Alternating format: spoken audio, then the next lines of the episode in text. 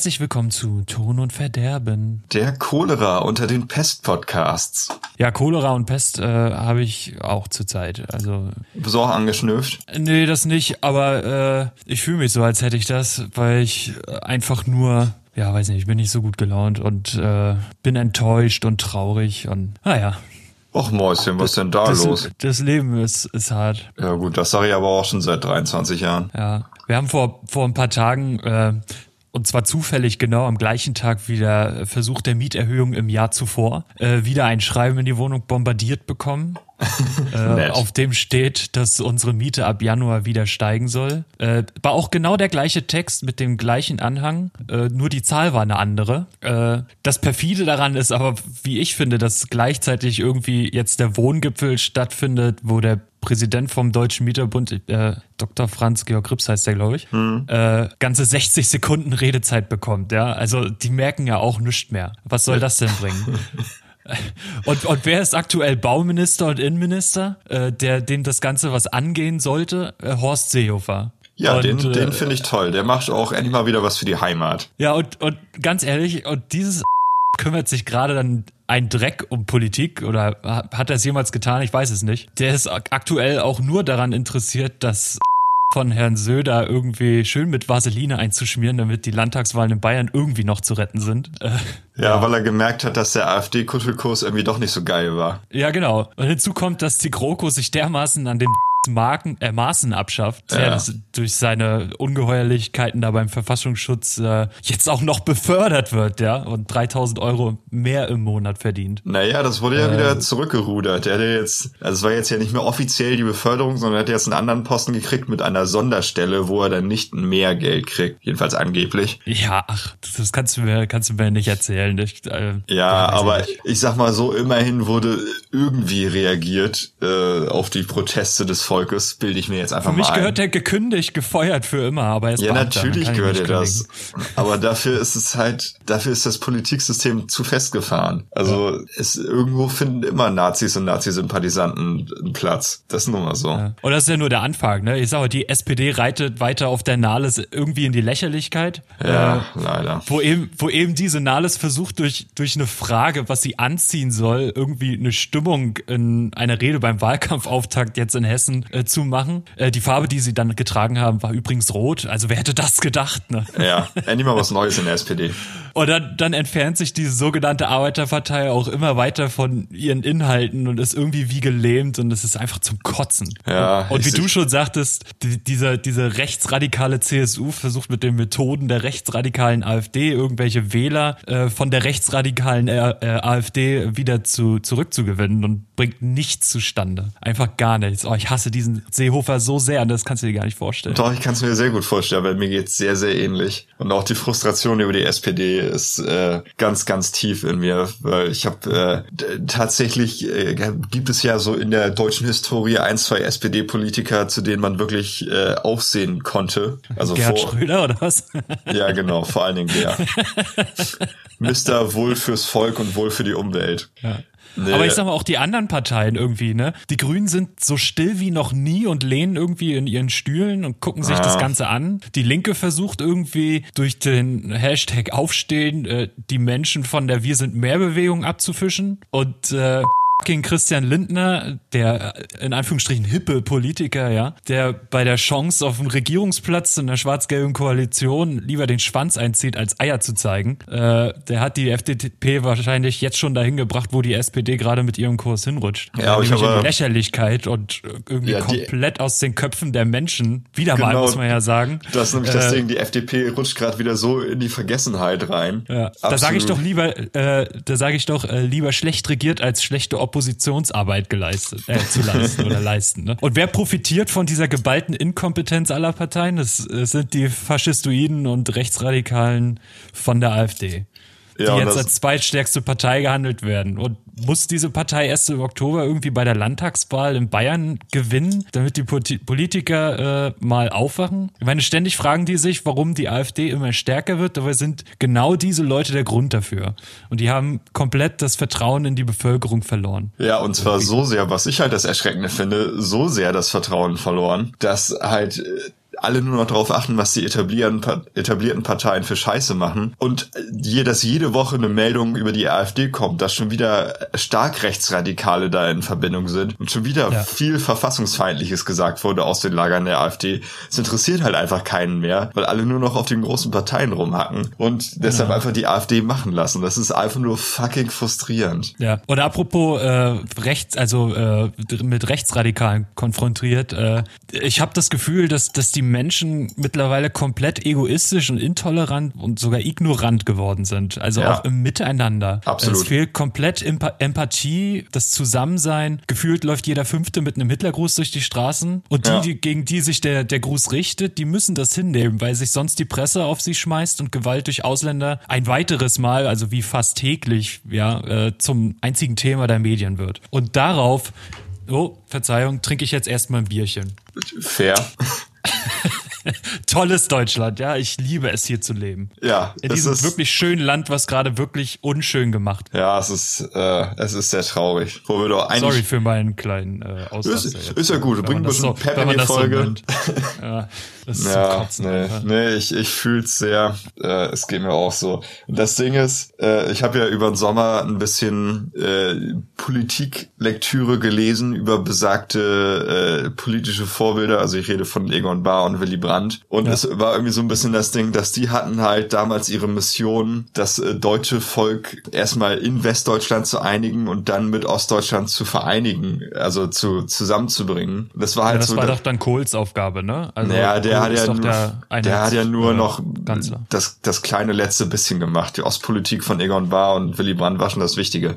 Ach so, ja. Mhm. Die haben schon die Vorarbeit geleistet. Aber ab der Absolut. Wiedervereinigung äh, war irgendwie so dieses große gemeinsame Ziel, Deutschland zu vereinigen und eine Brüderlichkeit zu schaffen, war irgendwie erreicht. Und seitdem gibt's kein großes politisches Ziel, sondern nur noch Grabenkämpfe, habe ich das Gefühl. Und ja. Äh, ja, jetzt sind wir, jetzt haben wir die Scheiße hier. Ja, also wirklich. Also ich bin so dermaßen enttäuscht. Äh, ich bin ja großer Fan von der Heute Show und ähm, auch von der Blauen Stunde hier von Serdas Mundschuh. Ich weiß gar nicht, ob du das kennst. Äh, der ja, macht ja, am Sonntag um 16 Uhr immer beim RBB eine kleine Sendung, wo er zwei Stunden äh, redet, beziehungsweise eine Stunde zehn redet er, der Rest ist auch Musik, die er dann selbst aussucht, was, wo wirklich schöne Titel dabei sind. Mhm. Und äh, gerade um diese Empathielosigkeit äh, ging es, glaube ich, am Sonntag, als es auch um Erdogan und äh, Merkel ging, der ja jetzt hier im Partei, äh, im Partei, in, in Deutschland war.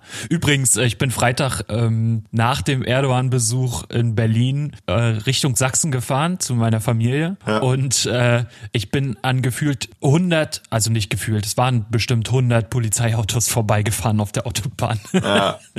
es war heftig, es war wirklich richtig heftig, was was was äh, los war. Ja, ja, und äh, das, das das hat mich schon am so ab Sonntag letzte Woche hat mich das so ein bisschen schon äh, mitgenommen und äh, als dann jetzt wieder die Mieterhöhung kam, hat es mir einfach wie die Faust, aufs Auge geschlagen, dass einfach nichts läuft zurzeit. Es fehlt das gemeinsame Ziel und es fehlt wirklich Empathie in der Bevölkerung. Ja. Habe ich das Gefühl. Ja, das ist es tatsächlich. Deshalb bin ich auch jetzt gerade so ein bisschen, äh, ich sag mal, auf meinen persönlichen kleinen äh, Kreis, mein, mein winziger Kosmos, auf den versuche ich mich gerade mal so ein bisschen zu konzentrieren, ohne das große Ganze aus den Augen zu verlieren. Aber ich habe halt wirklich einen schönen, empathischen Freundeskreis äh, derzeit, worüber ich sehr froh bin, weil das auch nicht immer so war im Leben. Und äh, ja. das ist schon mal sehr viel wert, dass man so eine kleine Gemeinschaft hat, in der man sich auch einfach mal lieb haben kann. Absolut. wenn absolut. wir das jetzt nochmal deutschlandweit schaffen, dass sich alle mal wieder äh, wenigstens ab und zu mal lieb haben und ab und zu mal aufeinander zugehen, ach, die Welt wäre so ein schöner Ort dann. Auch, auch, ich bin ja, ich bin ja The Zone-Kunde, ne? Und ähm,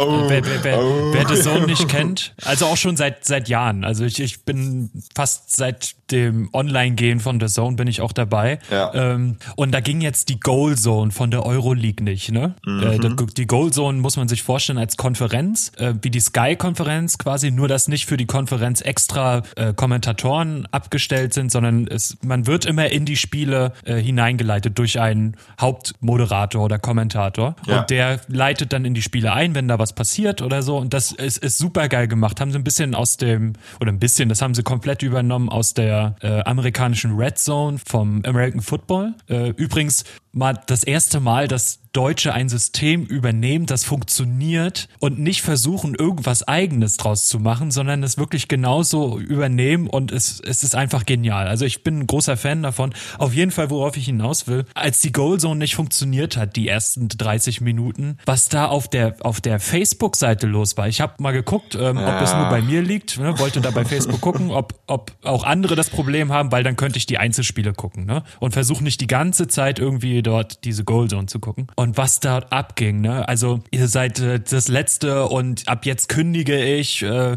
also es, es ging gar nicht. Das, äh, ich war immer versucht daran zu, äh, zu drunter zu schreiben, ja dann hau einfach ab, dann mm. verpiss dich. Ne? oh, das, aber du kennst das ja, du bist ja äh, Tages, Tagesschau-Kommentatoren-Leser ja. und äh, Kommentarleser und äh, bist da sehr visiert, was das Thema angeht. Ja. ja, ja. Also, aber das Schöne ist ja, bei der Tagesschau fängt's bei Hurensohn und Todesdrohungen an und geht dann aufwärts. Also es ist, äh, ja, aber lassen wir jetzt mal hier ein bisschen die, diese schlechten Themen beiseite. Tobi, genau, wie geht's genau, dir denn? Nein, mir geht's äh, einigermaßen gut. Natürlich, äh, ich hab, bin ja schon ein bisschen eingeklinkt, die Umstände in Deutschland sind nicht so wunderbar, aber dafür habe ich einen wunderbaren Freundeskreis, darüber freue ich mich. Äh, wenn wir schon mal beim Sport sind, zu diesem Zeitpunkt äh, der Aufnahme ja. am Samstag, ähm, ich sag mal so, FC Bayern München, Werder Jäger Nummer eins auf Platz drei, Werder auf Platz zwei. Der große SV Werder Bremen ist zurück äh, und wird äh, die Champions League wahrscheinlich nächstes Jahr dann auch noch gewinnen. Aber ich sag mal so, hätten sie die Last-Minute-Tore in dieser Saison nicht zugelassen, wären sie locker auf Platz eins. Ja, wirklich. Ja, aber jetzt mal ohne Witz. Ja, ist so. Aber das, das können sie richtig gut. Also ab der, ab der 91. beginnt das große Zittern bei Werder immer. Weil ab dann äh, fällt die ganze Mannschaft immer auseinander. Ich weiß nicht, was da los ist. Das ja, ist einfach übrigens auch wenn in der 90. abgepfiffen, wenn, wenn, wenn ab der 90. abgepfiffen wird, dann äh, fällt die, fällt die Mannschaft auch auseinander. Ja. Eieiei. Ja, ja, herzlichen Glückwunsch. Äh, ich freue mich da sehr, dass Werder so weit oben ist. Also Werder Bremen ist ja auch ein Verein, mit dem ich, obwohl ich St. Pauli-Fan bin, äh, auch viel Sympathie pflege und hege und habe. Für St. Pauli läuft's ja auch so relativ gut. Gegen HSV hätten wir gewinnen können, mhm. äh, haben wir aber nicht. Wer ist denn dein Abstiegskandidat für dieses Jahr in der ersten Liga? In der ersten Liga, ähm, ja, also derzeit sieht's für Hannover ja wirklich bitterbös aus. Und ich glaube auch, also ich glaube, die fangen sich noch so ein bisschen, aber ich glaube, das wird ganz schön knapp. Äh, und ich glaube, ja. Fortuna bleibt auch nicht drin. Ja, also für mich sind's auch die beiden tatsächlich. Auch wenn Fortuna noch besser dasteht als Schalke und Leverkusen. Ja, gut, äh, das nicht schwer. Aber bei denen, aber ich sag mal, bei Schalke und Leverkusen weiß man, dass die viel Geld haben und wenn das nicht funktioniert, ah nee, Leverkusen ist sogar vor Düsseldorf, sehe ich gerade. Ja. Aber ich sag mal, wenn bei Schalke weiß man, dass die Geld haben und wenn es nicht funktioniert, holen sie sich einen neuen geilen Trainer, der die dann wieder irgendwie noch in die Europa League rettet. Ja. Äh, so wie das ja damals bei Dortmund war, als sie 18. waren, äh, am 12. Spieltag oder wann das war und Klopp dann zurückgetreten ist und dann die Mannschaft auf einmal wieder funktioniert hat mit dem gleichen Trainer. Also ja. Klopp hat seinen Vertrag vorzeitig beendet, nur noch für diese Saison. Ja. Und äh, auf einmal hat die Mannschaft wieder funktioniert und sie haben es in die Europa League geschafft, was mir unverständlich ist, warum das dann auf einmal geht. Aber das ist ein ganz anderes Thema.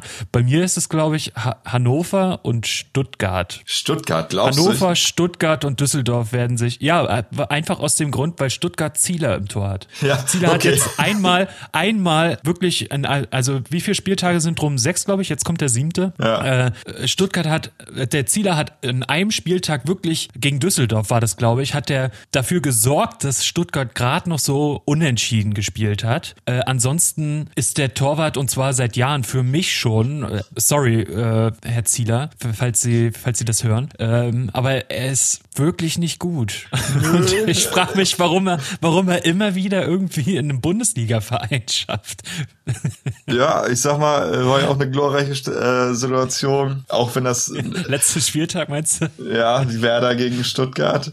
Also äh, den Einwurf gerade noch so berü zu berühren, dass das Tor wirklich zählt und ein Einwurftor von seinem eigenen Spieler reinzukriegen, das muss ja. er erstmal schaffen als Torwart. Aber war auch von beiden einfach scheiße. Zieler passt nicht richtig auf, aber auch der Einwurf, wer auch immer das war, wer einen Einwurf gemacht hat, einfach nicht hinzugucken, dass sein Torwart gerade überhaupt nicht aufs Spiel achtet. Äh, auch miserabel, also von beiden ja, Seiten. Ja. ja, und der Bayern, der große FC Bayern in der Krise, wie man jetzt liest, aber ach, Krise. Krise, Schmiede, sag ich mal. Ja, und sonst, Tobi, alles, alles klar?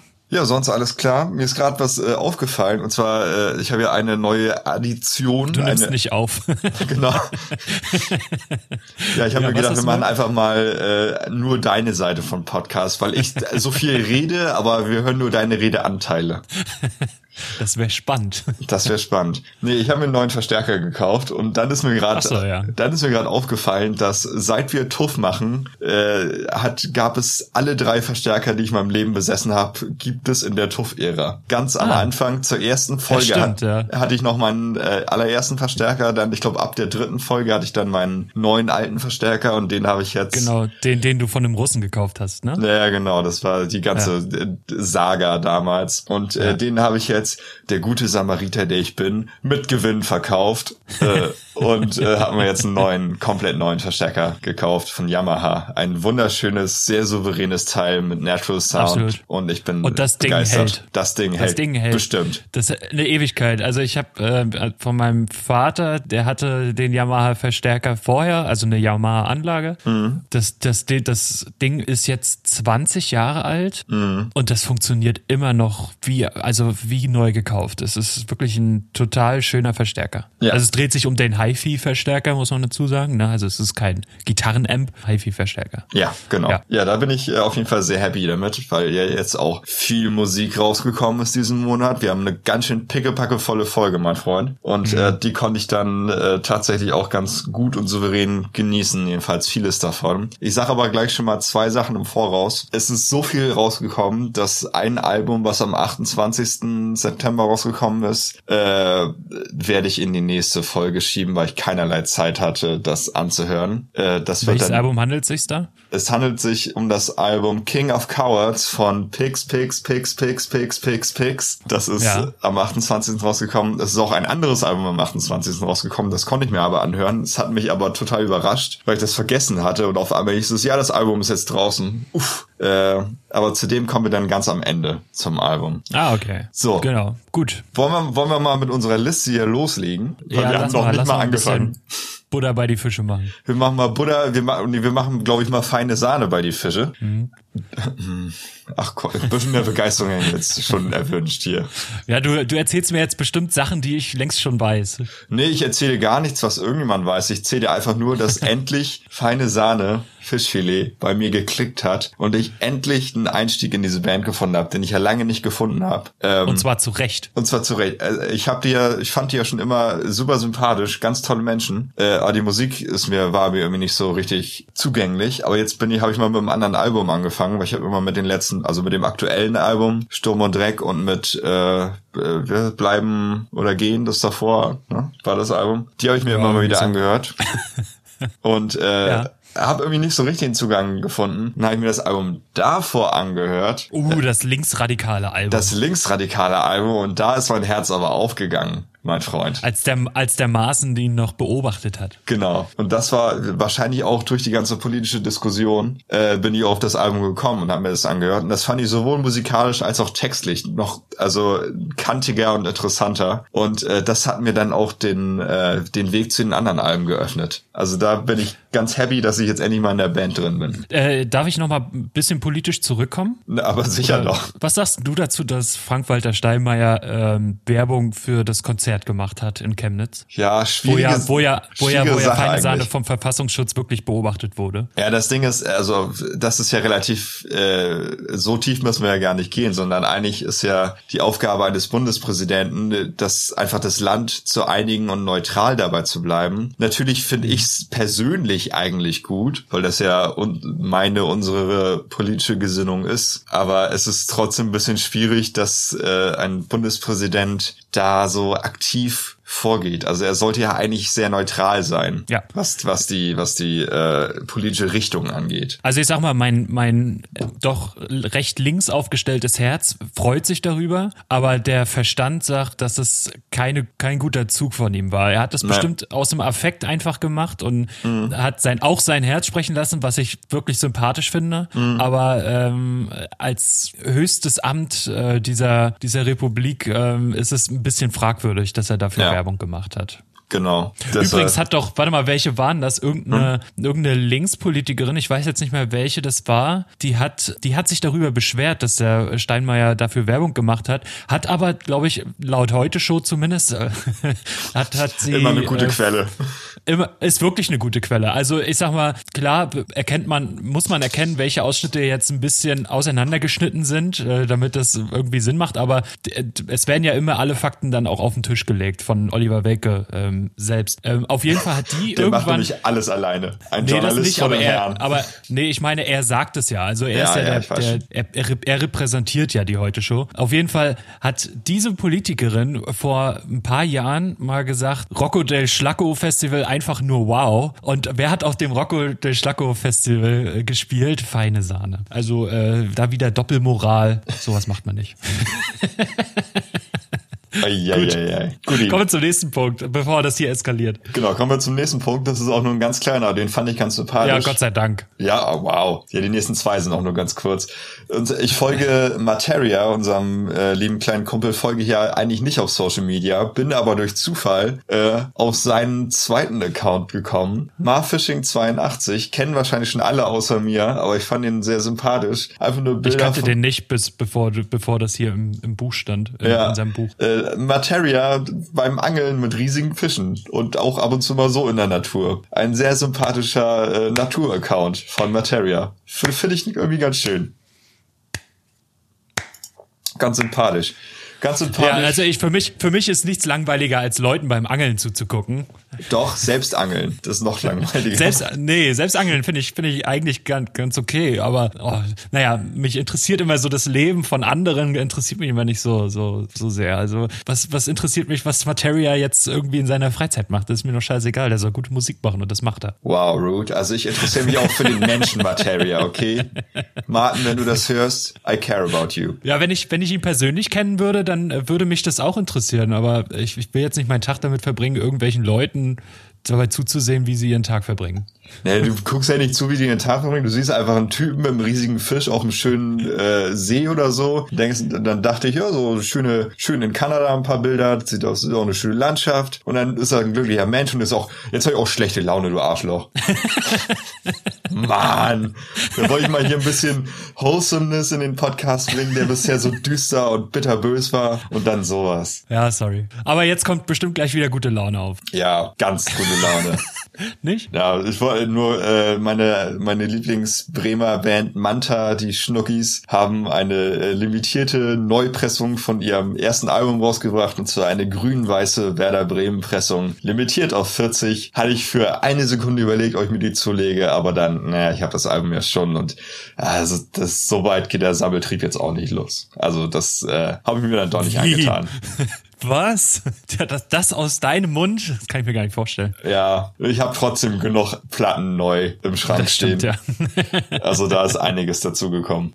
ja. So, weißt du, wer was mal wieder getwittert hat? Also ich weiß davon nichts. Erzähl mir. Ich habe ich hab's mir jetzt auch nicht, äh, ich habe ja jetzt auch nicht danach gesucht, weil ich dachte, die Info wirst du mir jetzt gleich geben. Ich werde dir die Info jetzt geben. Maynard J. Keenan. Tool. Es gibt Tool News. Angebliche. Mal wieder. Mi- Oder, oder wie ich sage, Mr. Ja, vielleicht nein. Genau, Mr. Ja vielleicht nein, hat jetzt aber ganz doll Ja gesagt, aber was das heißt, was mal, weiß man ja auch nicht wirklich. Also selbst wenn er äh, auf jegliche Familienmitglieder schwört und äh, ein paar Hühner opfert, weiß man trotzdem nicht, ob er es jetzt ernst meint oder nicht. Dennoch hat er getweetet, dass äh, die äh, Albumaufnahmen tief in den Gitarren sind und auf Vocal Tracks schon äh, rumprobiert wird und dass das neue Tool-Album 2019 kommt. Ja. Hat er gesagt, muss Hat man jetzt auch gesagt, nicht so ja. viel zu geben. Man muss immer fragen, in welchem Zustand er war, wenn er, wenn er sowas twittert. Äh, weil es hieß ja auch schon mal, dass die Vocal-Aufnahmen beginnen, äh, ich glaube Anfang des Jahres war es. Mhm. Ja, haben sie aber nicht. Ja, also irgendwas mit Vocals hat er jetzt wieder geschrieben, aber ach, wie gesagt. Aber äh, wenigstens ist äh, Tool noch am Twittern. Das ist doch auch mal schon.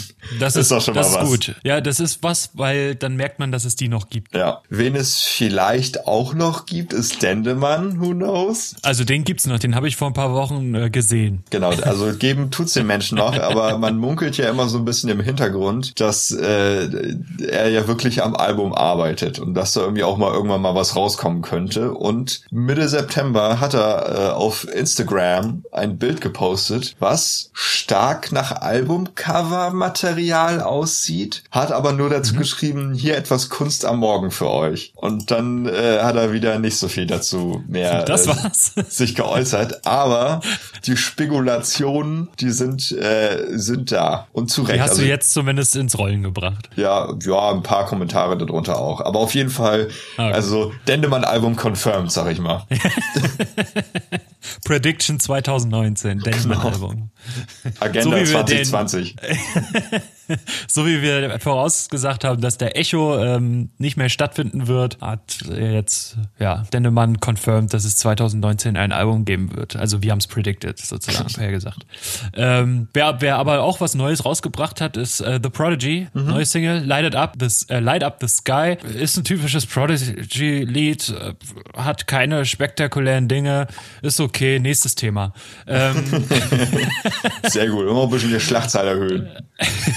Ich habe bei einem Geburtstag von von Jay, von einem Kumpel von mir, habe ich haben wir uns ein bisschen über Musik unterhalten und der gute Matze und Benny haben mich dann auf eine wirklich fantastische Künstlerin hingewiesen mhm. mit dem Namen Tesh Sultana. Die hat am 31. August äh, ein Album rausgebracht. Deswegen werde ich es jetzt auch nicht groß behandeln, weil es ja schon draußen ist und nicht mehr zu dem September Releasen gehört, worum es ja eigentlich heute gehen soll. Nicht um Politik, man staune.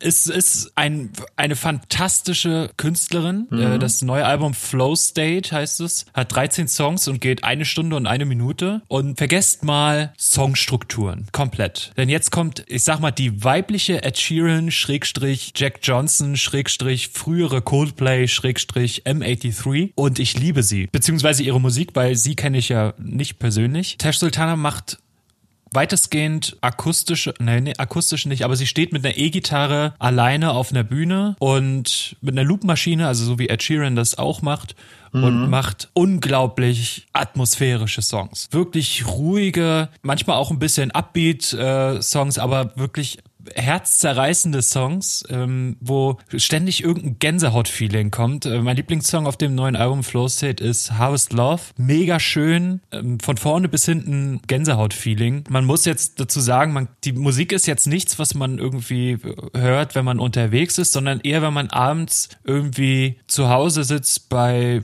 ruhigem, gedimmten Licht und vielleicht eine Kerze an ist und irgendwie abschalten will. Dann mhm. ist wirklich Tash Sultana genau das richtige Richtige und ich würde es wirklich jedem ans Herz legen, sich die Musik von ihr anzuhören. Übrigens danke Matze und Benny dafür, dass ihr mich darauf gebracht hat. Manchmal muss ich allerdings sagen, ist der Gesang so zart, dass es ein bisschen wie ASMR ist. Uh, schwierig, schwierig. schwierig, schwierig, aber funktioniert sehr gut. Also ich bin jetzt auch nicht der große ASMR-Fan. Ich hasse das, ehrlich gesagt. Ja, ich finde das widerlich. aber ähm, die hat eine so unfassbare Stimme. Das ist, das ist so schön schön, eine relativ dunkle Stimme, so ein bisschen diese, diese moderne Frauenstimme, die man jetzt auch, also moderne Frauenstimme, das klingt auch scheiße, der Satz, ne? So eine moderne Frauengesangsstimme, sagen wir einfach mal. So diese, diese Art von Indie-Frauenstimme, die aktuell so ein bisschen äh, gern gehört wird. Mhm. Wenn, wenn das einem jetzt irgendwas sagt. Ist doch scheißegal, hört da unbedingt mal rein. Ich leg das wirklich jedem ans Herz. Selbst wenn du aus der metalsten, metaligsten Metal-Ecke kommst, dir wird das Herz dabei aufgehen. Es ist wirklich, wirklich fantastisch. Harvest Love, äh, meine Empfehlung vom Flow State Album. Ansonsten, wer so ein bisschen mit Beat was haben will, dann äh, auf jeden Fall Jungle äh, von Tash Sultana. Das ist die, die, ich sag mal, Hit-Single und äh, Notion. Äh, sehr, sehr schön. Sehr, sehr, sehr schön. Die ist Australierin, ne? Glaub äh, ich ich glaube schon, ja. Ja, mhm. ich habe nämlich auch letztens was über sie gelesen. Steht bei mir noch auf der Liste, aber ich hatte halt, wie gesagt, so viele andere Alben, dass ich dazu nicht gekommen bin. Ich habe auch sehr viel Gutes über sie gehört und es klingt auf jeden Fall sehr schön schön. Also ich werde es mir jetzt im, äh, in den kommenden Wochen, habe ich wohl ein bisschen mehr Zeit zum äh, andere Musik hören, werde ich mir auf jeden Fall mal anhören, weil es klingt, klingt sehr gut. Genau, ja wirklich, also wunderbar. Und wenn ihr eure, wenn ihr es gut findet und ihr männlich seid und eure Freundin dann dabei habt, dann ähm, beim Sex einfach laufen lassen. Fantastisch. So. You heard it here first. Pick Destroyer. Genau, warte, ich, ich schieb mal noch mal kurz äh, zwei Schnipsel in unserem großen, dicken Notizbuch äh, hin und her. Ich habe das, ich hab das jetzt so hingeschoben, dass es immer irgendwie abwechselnd ist, was wir, ja. was wir haben. Aber äh, ist okay. Dann, ja, ähm, nee, pass auf, weil ich mach, ich mach mal äh, äh, das, ich, weil ich klopp die nächsten drei Alben relativ fix durch, diese drei. So, mhm, okay. aber wir fangen an mit Pick Destroyer. Pick Destroyer hat ein neues Album rausgebracht. Pick Destroyer ist ja eigentlich eine berühmt berüchtigte Grindcore-Größe, also eine der größten, erfolgreichsten Grindcore-Bands in, in diesem Mikrokosmos. muss man nochmal sagen. ähm, und es ist sechs Jahre her, dass sie ein Album rausgebracht haben. Dementsprechend waren die Erwartungen natürlich ziemlich groß. Und ach, schwierig. Also, ich bin nicht so super begeistert von dem Album. Uh. Und die Geister scheiden sich sehr an diesem Album, denn viele mögen es, weil es anders ist. Viele mögen es deshalb aber auch nicht. Was ich sagen kann, was mir gut gefällt, ist der Bassdrum-Sound und der Gitarrensound. die knallen ganz okay. gut. Wenn es da auch schon reduziert ist, dann muss der Rest ja echt schlecht sein. Ja, pass auf. Also die finde ich sehr gut. Die, die sind sehr voluminös und knallen gut. Mhm. Ähm, und allgemein ist das, also das Album ist an sich nicht schlecht, aber es ist halt wirklich nicht das, was man von Pick Destroyer erwartet. Deshalb ist es so ein okay. bisschen schwierig bei Pick Destroyer aufgehoben. Wäre es eine andere Band, wäre es eine Newcomer-Band, fände ich es, glaube ich, nochmal besser. Äh, aber ich habe halt so die Erwartung, diese Grindcore-Erwartung an Pick Destroyer und die wird hier nicht wirklich bedient, weil das Album deutlich deutlich langsamer ist als das, was man normalerweise von Pick Destroyer gewohnt ist. Auch das letzte mhm. Lied, ein äh, sieben Minuten langes Lied, was nicht schlecht ist und auch ein paar ähm, ja, Songstruktur äh, äh, Shifts, wie, wie sagt man das nochmal? Naja, es, es gibt quasi so ein, zwei Movements innerhalb des Liedes. Das ist auch alles ganz cool, aber halt nicht wirklich Pick Destroyer. Deshalb von mir eine sehr gespaltene Meinung. Und der Rest der Drums, also alles, was nicht Bassdrum ist, ist irgendwie, also klingt irgendwie belanglos ich weiß nicht, wie ich es besser ausdrücken soll, aber alles andere geht irgendwie so ein bisschen unter. Also die Snare knallt nicht wirklich, die ist irgendwie verwaschen, finde ich. Er hat also bisschen gespalten bei Headcage beim neuen Pick Destroyer Album. Ja mittelmäßig. So. Schade. Schade. Kommen wir zum nächsten Album. Tantera Summer Forces. Ähnliche Ausgangssituation. Tantera auch vor sechs Jahren ihr letztes Album rausgebracht. Das war damals ihr Debütalbum und damit haben sie ordentlich Wellen geschlagen, weil es ein sehr gutes Thrash-Metal-Debüt war. Ähm, so, und jetzt haben sie nach Line-Up-Changes und Finanzierungsschwierigkeiten und ganz viel Gegenwind endlich ihr zweites Album Summer Forces rausgebracht, das sich auf äh, schönem pinken Vinyl besitze hier. Sieht nice. ganz, ganz schnieker aus, die Platte. Die Limited Edition konnte ich mir nicht entgehen lassen. So. Und das Ding ist, instrumental ist das wirklich eine gute Thrash-Platte. Das ist wirklich eine gute Metal-Platte. Gute Riffs, guter Sound insgesamt. Die Drums ballern auch gut. Aber die Vocals. Die Vocals sind schwierig hier. Und erst dachte ich, na, es gab ja viele Line-Up-Changes. Dann hat sich der Sänger wohl auch, auch geändert. Hatte aber nicht. Das ist immer noch der gleiche äh, Sänger wie auf dem ersten Album. Aber auf diesem Album singt er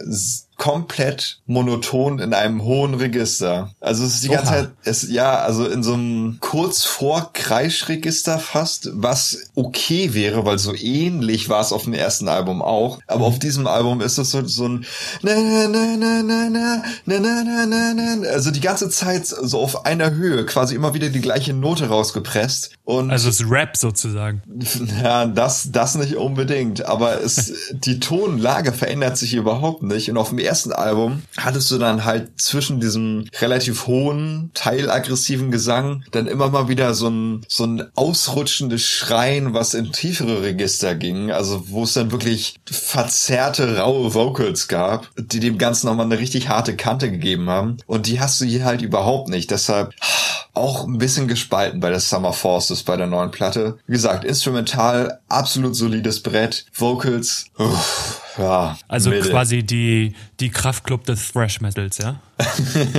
ja, so ein bisschen. In ganz hohen Register. Kann man, kann man so ein bisschen so sagen. Ja, doch, doch, kommt, kommt wohl hin.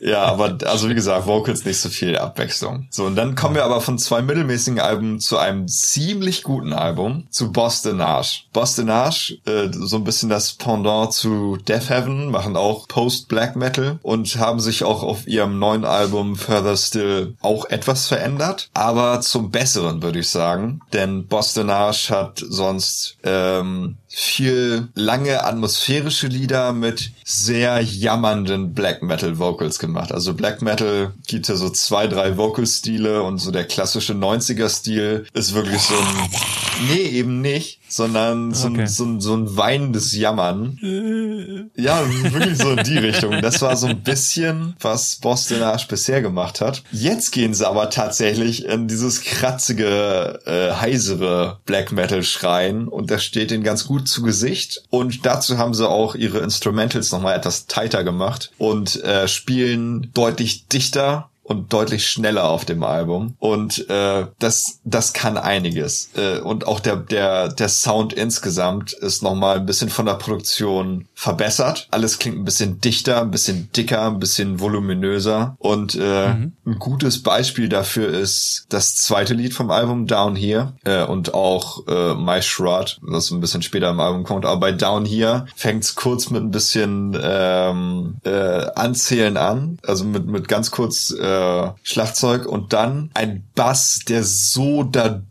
durchdröhnt, dass es eigentlich im Black Metal verboten ist und dann wirklich Drumming, Bassdrum, Double Bass, alles auf 180 und das das ganze Album durch, aber auch mit atmosphärischen Passagen. Äh, also ich muss okay. sagen, Boston Ash hat dieses Jahr das bessere Death Album gemacht.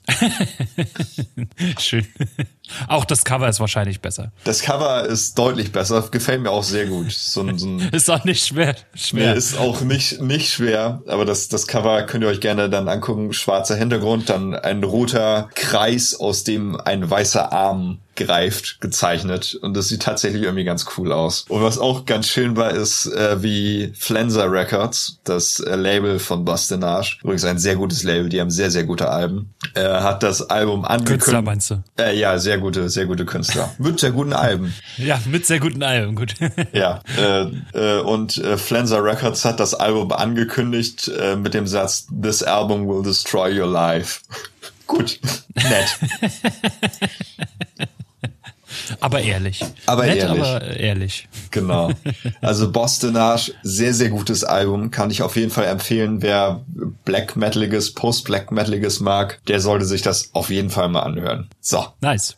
Wofür steht eigentlich das Post immer in, in, in Genres? Heißt es das jetzt, dass es nach Black Metal eigentlich rausgekommen ist? Ja, ich glaube, Also nach der Black Metal Phase, ich, ich verstehe dieses Post immer nicht. Post-Punk. Klar ist es Post-Punk, wenn es 20 Jahre später rauskommt. Ja, also, das ist, glaube ich, dieses, äh, man nimmt quasi eine, eine Bewegung wie Black Metal oder Punk, lässt sie in einer gewissen Art aufleben, aber mit neuen Elementen. Post-Punk ist ja, ja auch nicht das gleiche wie äh, 17, also äh, Joy Division ist ja nicht das gleiche wie Sex Pistols vom Sound her, hat aber Nein, halt Elemente. Ne? also gar nicht. Ja. Hm. Ja, aber es glaube ich auch, also es ist auch so ein, so ein Graubereich von äh, Genre-Definierern. Ich kann das auch nicht genau definieren. Also äh, Genre definieren ist sowieso wirklich, äh, ja, gut. Anderes Thema. Wer ein, ein, wir kommen zu einem deutschen Künstler, ausnahmsweise mal, ähm, nämlich äh, Alligator. Der hat ein neues Album rausgebracht und das äh, heißt Schlaftabletten Rotwein V. Gut, nun könnte man sagen, das V steht als römische 5 da. Man weiß es aber nicht. Vielleicht steht es auch als V da, ich weiß es nicht. Das steht für die ähm, 5, weil er hat Schlaftabletten Rotwein 1 bis 4 schon rausgebracht. Ja, aber vielleicht steht es auch als V. Wie Fotze? Fotze wird mit V geschrieben, genau. Ähm, 16 Songs, 60 Minuten und ähm, nach den ersten drei Songs hat man schon so 50 Prozent aller Genres, die es gibt, durchlebt. Äh, es geht, geht ganz geil los mit einem schönen Einstieg in das Album mit ähm, Ali Alligator, mit dem Song. Äh, und vor allem gefällt mir da die Einarbeitung von dem Schimmelreiter im Refrain. Also ja, mhm. ich finde das, find das total witzig, weil es geht los mit ähm, im Refrain, wer reitet so spät durch Nacht und Wind. Und dann ist es abgewandelt, aber es ist, ist, ist cool. Also ich mag das äh, an, an Alligator sehr, dass, dass der auch äh, so eine Einflüsse immer mit, mit reinbringt. Danach kommt ein Problem mit Alkohol, gefällt mir dagegen leider nicht sonderlich. Auch wenn er eigentlich ganz gut gemacht ist, das ist wieder dieser, dieser Après-Ski-Hit, weißt du, oder, Oh, oder ja, dieser ja. Mallorca-Hit irgendwie. Das ist auch gleich auf Platz eins bei Spotify gesprungen. Natürlich. Aber ich, ich find's zum Kotzen einfach. Also das ist wieder dieser, dieser scheiß Kassenhauer. Äh, Das ist genauso wie, hier willst du mit mir Drogen nehmen, was, was auf jeder Après-Ski-Schlagerparty gehört wird und finde ich zum Kotzen. Ja. Danach kommt Hass, Song 3. Und generell beschreibt der Songtitel den Text ziemlich genau. Äh, den Track, nicht den Text. Äh, ist ein bisschen durcheinander ab und zu, aber dann auch wieder hart und on point. Das erinnert so fast ein bisschen an KIZ, ihre Songs auch immer gut an die Texte anpassen können. Das hat er sehr gut, oh, Verzeihung, jetzt bin ich gegen das Mikrofon gekommen, äh, hat er sehr gut hinbekommen. I Need a Face kommt danach. Der Refrain hätte auch von den Beatsticks sein können. Das ist das Einzige, was mir dazu eingefallen ist. Und dann gibt's ähm, die grüne Regenrinne. Und zwar Part 1, Part 2 und Part 3. Okay. Und irgendwie sind das für mich mehr so Skits, die in, den, in dem Album mit vorkommen. Und wer mich kennt, der weiß, wenn ich nicht gerade Fade-Outs hasse, dann hasse ich Skits.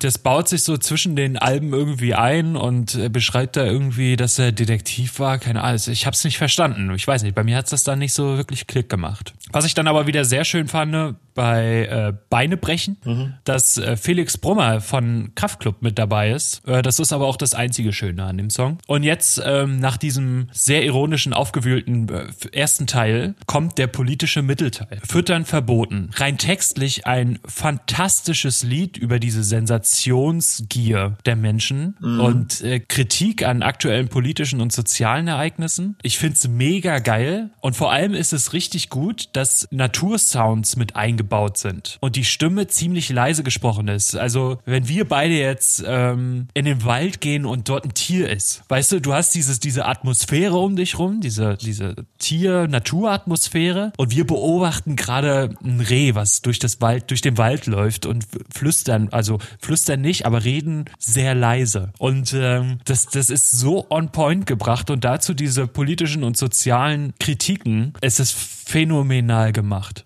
Also wirklich für mich der beste Song auf dem Album. Danach kommt Meinungsfrei, was auch ein schöner Song ist, der ein bisschen an Füttern verboten anknüpft und äh, weiter versucht, einfach politisch aufzuräumen. Was wirklich lustig ist, ist, dass am Anfang er rechts und links quasi darstellt im Song. Die Rockmusik der rechten Gemeinde sozusagen. Dann kommt ein Lied und dann kommt, sagt er Rockmusik der linken Seite und dann kommt das gleiche Lied, nur der Text geht weiter. weiter.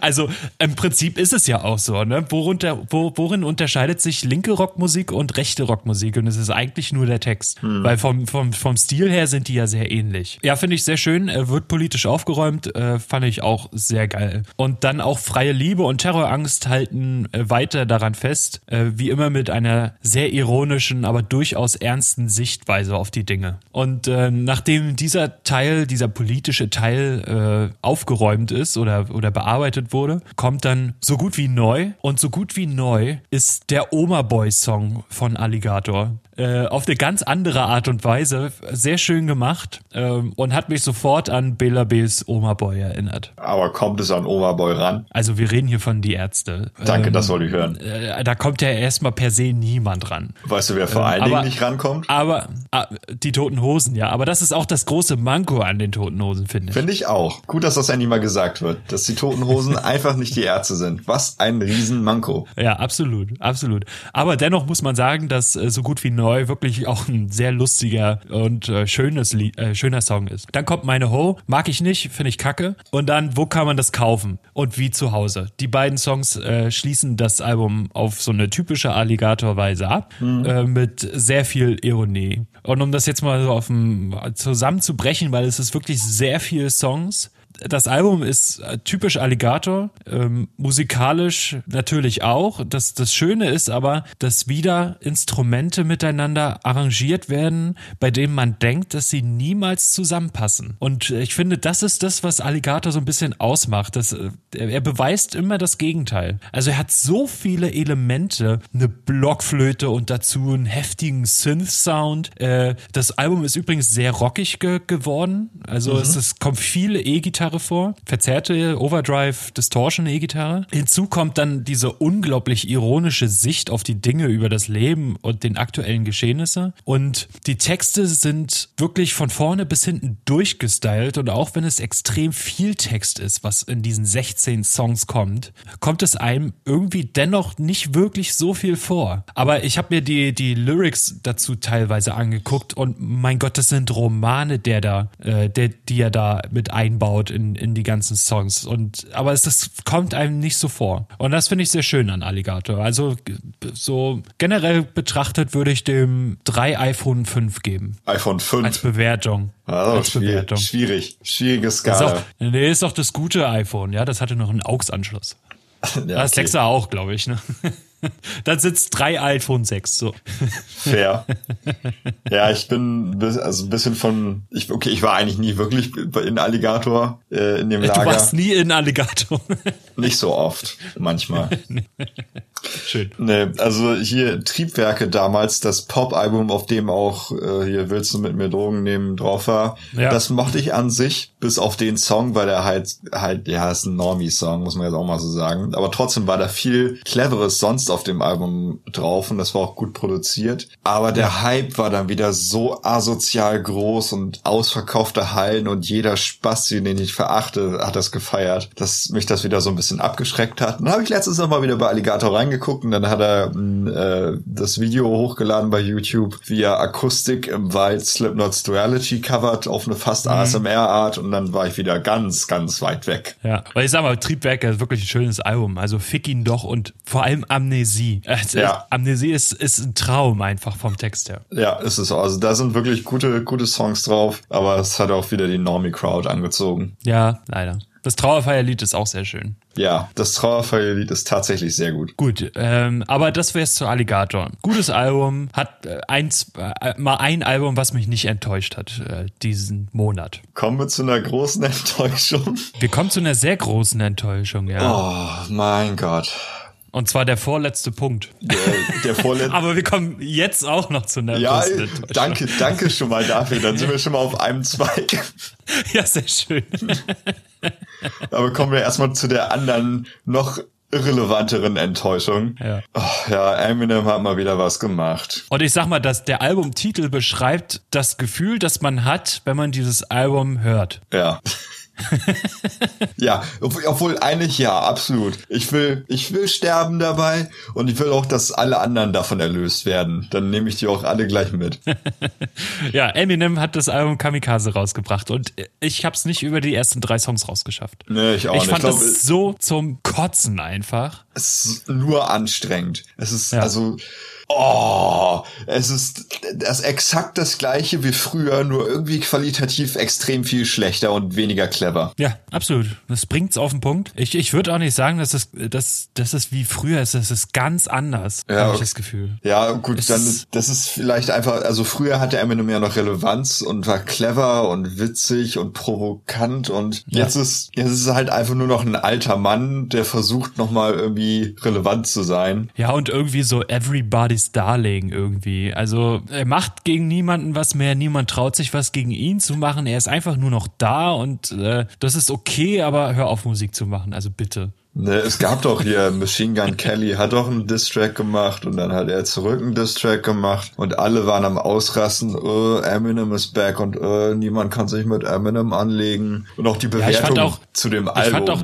ja, Auch alle, auch, äh, alle fünf Sterne, äh, Eminem, der King is back. Das sind alle seelenlose Idioten. Ich fand, ich muss auch ehrlich sagen, dass ich den, den Rap gegen Donald Trump mega geil fand. Also der war wirklich gut, dieser, die- wie nennt man das, äh, wenn man ohne, wenn man A Cappella Rap, äh, äh, ja, weißt du, wie ich meine. Naja. Ähm, der, den fand ich mega geil und extrem durchdacht, äh, war, war mega nice, aber ja, Kamikaze, Kamikaze. Ugh. Schrecklich, schrecklich. Ja. Lass uns, lass uns lieber mit was Schönem weitermachen. Ja, Nämlich, nämlich mit äh, Klutsch. so, Klutsch. Da können wir jetzt aber noch ein bisschen ausholen, weil da habe ich eine Menge zu sagen, mein Freund. Das ist schön, weil ich habe mir keine Notizen gemacht.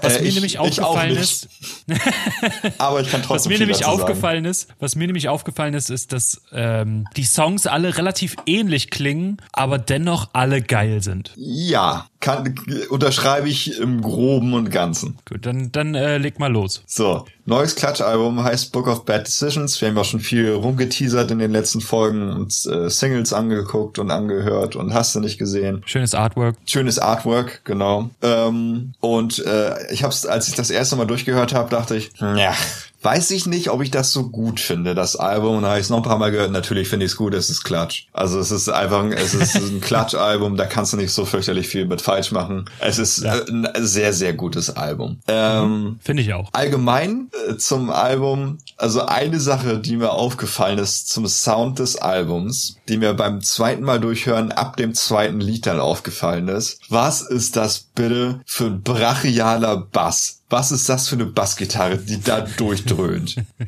Geil. Ist doch schön. Ja. Richtig geil.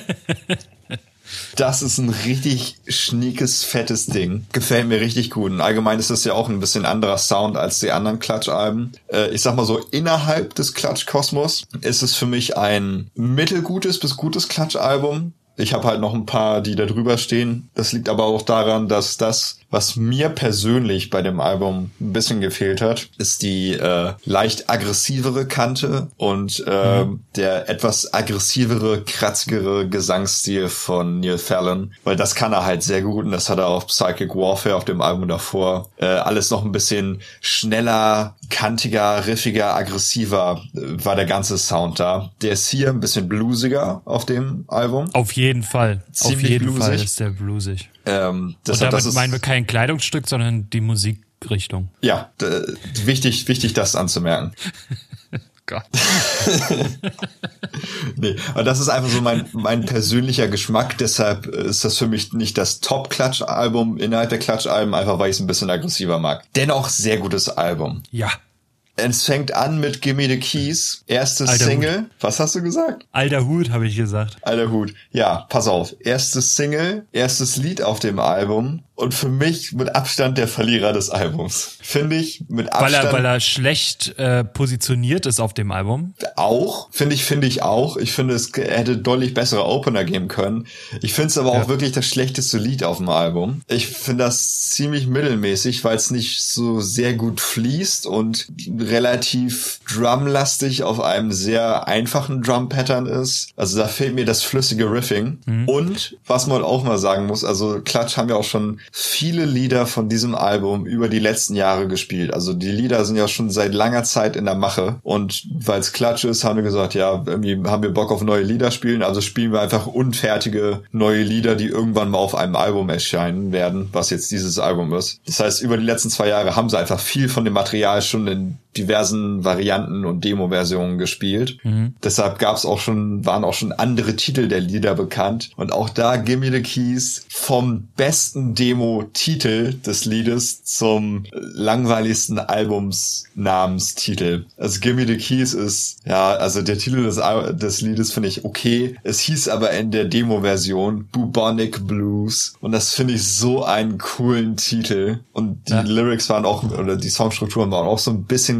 aufgebrochener in den Live-Versionen. Aber okay, es ist trotzdem kein Scheißlied, aber ich finde, es ist das schlechteste des Albums für mich. Ja, aber erinnerst du dich, ich habe vor äh, zwei oder drei Folgen gesagt, als ähm, Hot Bottom Feeder rauskam, mhm. äh, vor zwei, drei Alben, äh, vor zwei, drei Folgen, habe ich gesagt, dass Gimme the Keys am Anfang, als die erste Single für das neue Album veröffentlicht wurde, ein mega geiler Song war. Aber seitdem die drei anderen äh, Singles raus waren, also Hot Bottom Feeder, In Walks Barbarella und How to Shake Hands, ja. äh, dieser Song komplett, äh, ja, also der schlechteste von den vieren waren. Ja, absolut. Und deshalb meine ich auch der große Verlierer ja. der Platte. Ja, absolut. Also ich bin da voll bei dir und das, das äh, hat sich jetzt auch äh, durchgezogen. Mhm. Aber trotzdem kann man, kann man, äh, kann man mit leben.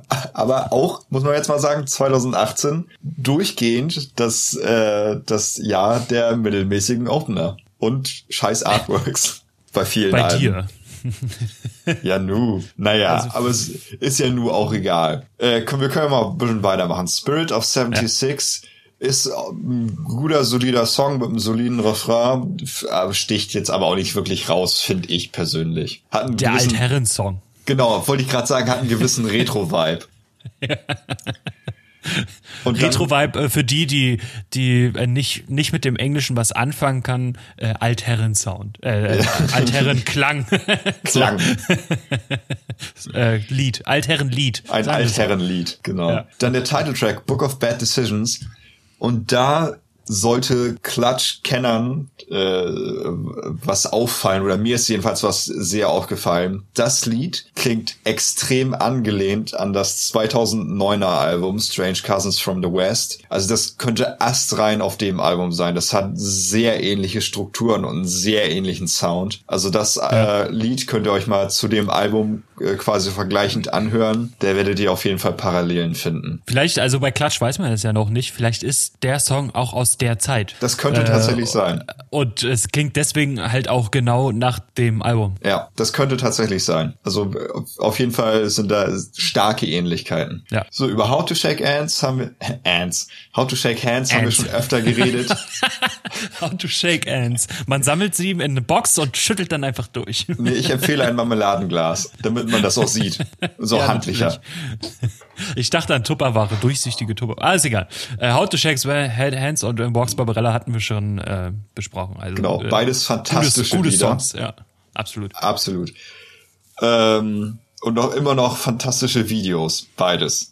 Guckt euch Klatschvideos an, lohnen sich Ja, immer. aber, aber, ja, bin ich bei dir, aber der Star ist Lied 13. Vom Video her. Vom Video her. Ja, ja, ja, klar. dazu, dazu kommen wir auch nochmal wieder.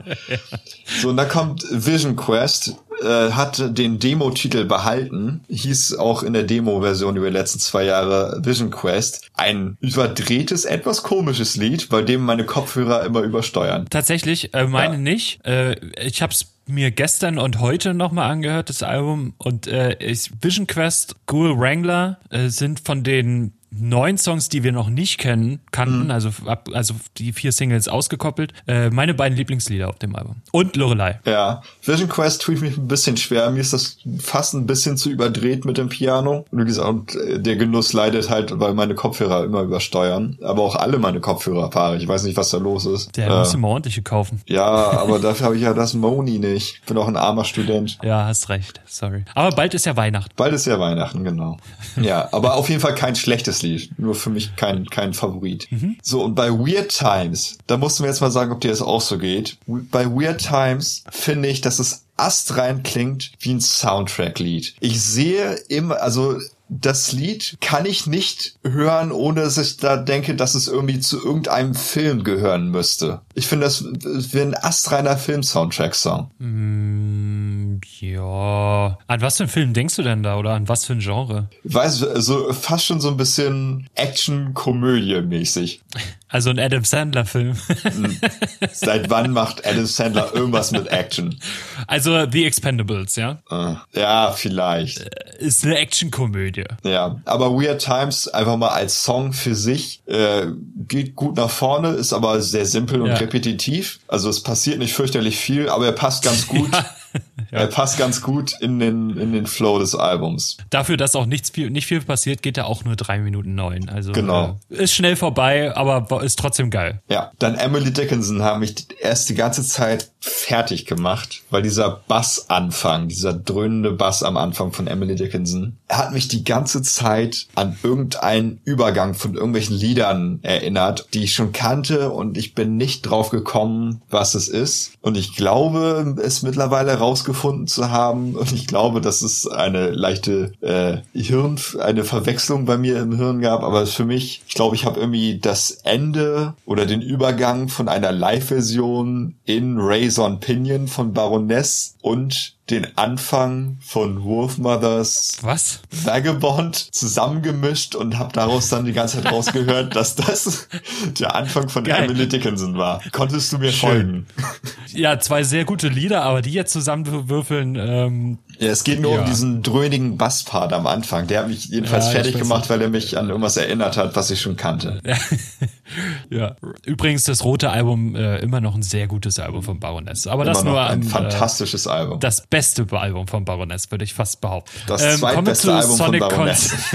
Con- kommen wir zu Lied 9. Ja, Sonic, Sonic Counselor. Ja. Hast du groß was dazu sagen? Ich finde es einfach ein solides Lied. ja, genau. Ist ein solides Lied, genauso wie A Good Fire danach auch. Ja, aber bei A Good Fire kommt, finde ich, nochmal so richtig dieses, dass Clutch so eine richtig uramerikanische Band ist, finde ich. So eine Ja. richtige, so eine, so eine Pfadfinder, Bier trinken, amerikanische Naturburschenband. Das Aber ich finde, dieses, dieses Gefühl zieht sich über das ganze Album. Absolut, aber bei Irgendwie. Good Fire halt nochmal so richtig. Das geht schon los, wenn du das, Al- das Album einfach nur in der Hand hast. In der, in der Hand. Jetzt Ja. sag ich auch schon End. Ton und Verderben, Äh, der Ameisen-Podcast.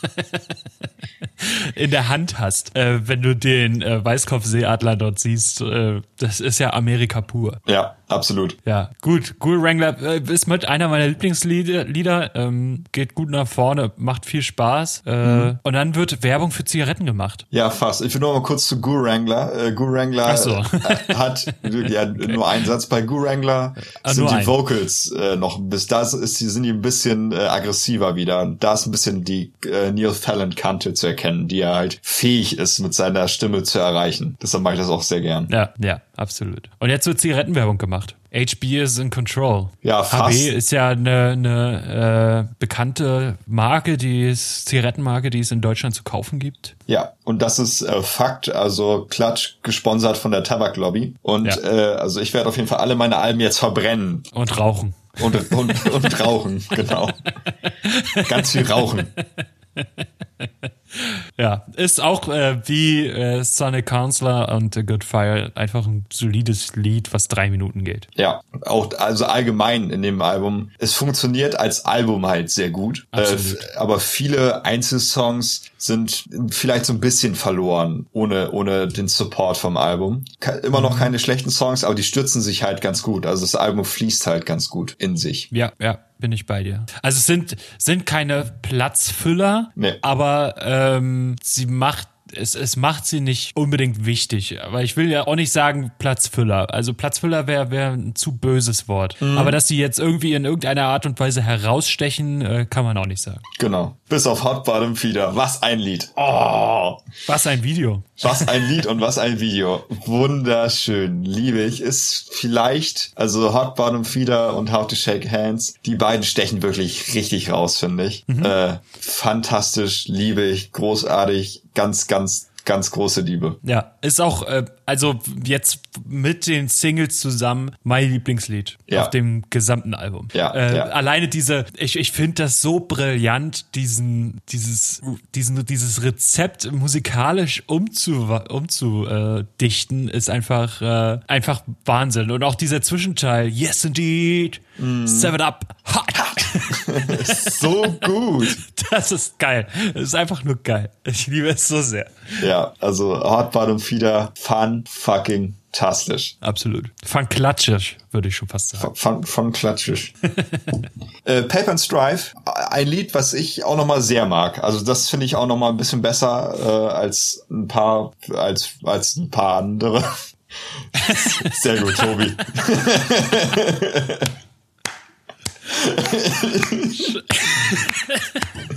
Das ist Musikjournalismus, wie man ihn sich vorstellt. Und gibt es dazu viel mehr zu sagen? Ein bisschen ja, aber nicht viel mehr. Zu. Pa Paper and Strife äh, mag ich den, den Refrain auch ganz gern und diesen einen Zwischenteil ist Paper and Strife. Aha, das finde ich ganz gut. äh, auch wieder sehr schön vorgeschlagen von Neil Fallon. Hieß ursprünglich äh, 100 Pesos und ich glaube dann auch nochmal 150 Pesos und die Zeile kommt ja auch noch im Lied vor. Es Ja. wurde dann aber nochmal umbetitelt in Paper and Strife. Solides Lied. Genau. Und als letztes kommt dann Lorelei. Und jetzt habe ich meine Baroness-Anekdote, weil ich musste an Grad denken bei dem Song. Ja, bisschen schon. Also nicht, also Grad ist ja, äh, oder Grad oder was weiß ich, von dem roten Album von Baroness ist ähm, der letzte Song und es ist ein rein instrumentales Stück, was also mein mit einer meiner absoluten Lieblingslieder of all time ist. Und der, äh, hier wird zwar gesungen, aber der Aufbau ist halt sehr ähnlich. Also es beginnt so extrem ruhig und verspielt musikalisch und leidenschaftlich und dann am Ende bricht es dann nochmal los, das Ding. Auf eine Klatschart und Weise natürlich. Natürlich. Also es ist keine Baroness-Lied, aber es mhm. hat so diese, diesen Charme davon, von diesem Stück äh, Grad und äh, hat das in so eine Klatsch-Attitüde umgewandelt. Und es geht natürlich auch 5 Minuten 50 fast, wie Grad selbst auch. Ja, und ähm, ist auch da die Parallele zum letzten Album. Das letzte Album hat auch ähnlich aufgehört mit Son of Virginia. Das ist auch eher ein ruhiger Aufbau, ja, so ein bisschen, stimmt, ja. Äh, ja, fast schon mystisch und äh, also man, es, man fühlt sich an, als wäre man wirklich in einer großen Geschichte und dann bricht es langsam los. Also das ist äh, wie beim letzten Album auch ein sehr guter Closer. Du meinst äh, Psychic Warfare, ne? Genau, Psychic Warfare. Weil das letzte war doch aber La Curandera, oder? Ja, das ist nur eine EP-Compilation. Äh, ist es eine EP? Weil es hat ja über acht Songs und geht länger als 20 Minuten. Okay, pass auf, dann lass es halt ein Album, aber es ist ein Compilation-Album und ich werde jetzt auch genau sagen, was für ein Compilation-Album das ist. La Curandera ist, äh, besteht nur aus Liedern über Frauen die Klatsch gemacht haben, weil Neil Fallon hat selbst mal gesagt, dass er äh, irgendwie einen Hang hat, über starke Frauencharaktere zu schreiben. Und mhm. die äh, das Album wurde ursprünglich, das kam jetzt glaube ich letzt dieses oder letztes Jahr nochmal neu wieder raus als Re-Release. Ursprünglich ja. war das aber eine Limited Edition auf pinkem Vinyl und ähm, alle äh, alle Gewinne. Ist das schon Sexismus? Nein, pass auf. Alle Gewinne des Albums gingen äh, an die Brustkrebsforschung. Finde ich gut, aber nur weil es über starke Frauen geht, äh, muss das Album deswegen pink sein? Ja, das war die Kampagne. Das war die Kampagne. Das war die Kampagne. Ja, okay. also es alles haben auch noch klar. mehr Bands mitgemacht. Ich glaube, das war dann alles pinkes Vinyl. Finde ich gut. Also äh, die Idee finde ich sehr gut. Ja, genau wie das Album. Also ich finde es ein, ein, wunderbares, wunderbares Album, gutes Klatschalbum, äh, hoch im Ranking in den Alben des Jahres bei mir, jetzt schon. Book of Bad Decisions meist. Ja, ja. La ja, Curandera natürlich auch. Ja, das bei mir auch, aber das werden wir dann in Folge 35 werden wir das. Folge 35, ich meine, es sind nur noch fünf Folgen bis dahin und dann ist es Jahresende. Ja. Ist es nicht verrückt? Das ist verrückt. Gut, äh, kommen wir zu einem anderen Liebling, den du äh, sehr gerne magst. Ja. Äh, Finn Kliman mit dem Album Nie. Genau. Hast du da zufällig mal reingehört? Nur mal so als Außenpresse. Ja, ich habe es mir komplett, ich habe es mir komplett angehört tatsächlich. Mhm. Hm? Mhm.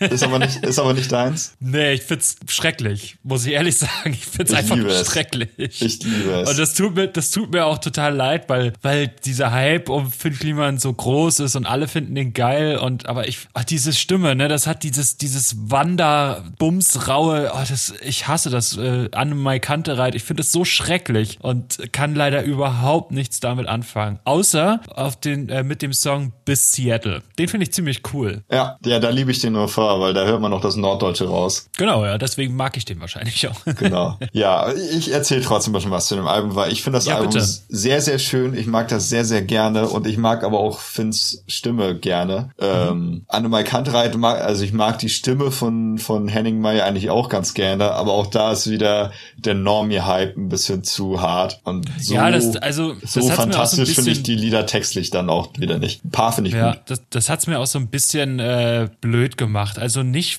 also er kann ja für seine Stimme nichts, aber gerade ist es mir einfach ein bisschen zu viel, weil du hörst es an jeder Ecke. Also irgendwie diese ganzen Deutsch-Indie-Rocksänger, ähm, die machen alle jetzt irgendwie das Gleiche. Es ist Milliarden oder Leoniden oder Wanda oder äh, An My Kantereit. Die, die haben alle irgendwie diese gleiche Art Musik zu machen und das geht mir einfach gerade ein bisschen auf die auf die Eier. Ja, das ist ja okay. Mir nicht, weil ich von den Ja, absolut. Von denen höre ich nichts, von den ganzen anderen. Nee, ich auch nicht, aber, es, äh, aber man hört zwangsläufig, wenn man irgendwie einkaufen geht oder was weiß ich. Weil ja, bei uns im Edeka läuft so eine Musik.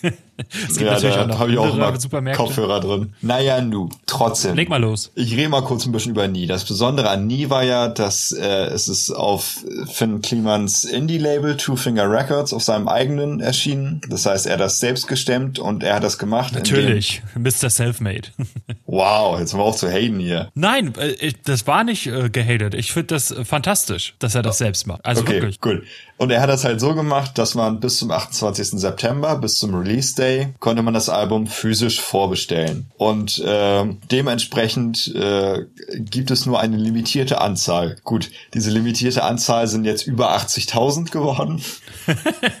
Aber es ist ja auch eine gewisse Limitation da. Ja, natürlich. Wenn es auf 80.000 limitiert ist, ist es auf 80.000 limitiert. Ne? Genau. Ich habe meine Platte, obwohl ich die sehr früh bestellt habe, leider nicht ganz direkt bekommen. Das lag aber auch daran, ich habe eine Mail gekriegt von krasser Stoff, dass äh, halt A, die Bestellungen dann doch ein bisschen mehr geworden sind, als sie sich äh, gedacht hätten. Da waren sie ein bisschen mhm. überrascht. Und B ist äh, eine Woche vor Release äh, beim Presswerk eine Presse ausgefallen, was natürlich auch nicht so geil ist dann, wenn du so einen High Demand hast. Ja, jetzt muss ich aber auch mal äh, krasser, wo du krasser Stoff erwähnst, äh, muss ich auch noch mal sagen, die die ich habe mir ja Tickets für Materia und Casper in Hamburg äh, in Hamburg in Berlin gekauft. Ja. Erstes Problem, Tickets sollten am äh, ich habe zweimal bestellt, weil ich noch eine hinterher bestellt habe und es ging natürlich nicht beide Bestellungen zusammenzufügen, die gleichzeitig loszuschicken, damit ich da fünf Euro Versandgebühren äh, spare. Mhm. Ähm, das ging natürlich nicht. Ja, das ja. mussten sie noch mit einkassieren. Zweitens wurde es zwei Wochen später äh, versendet, als,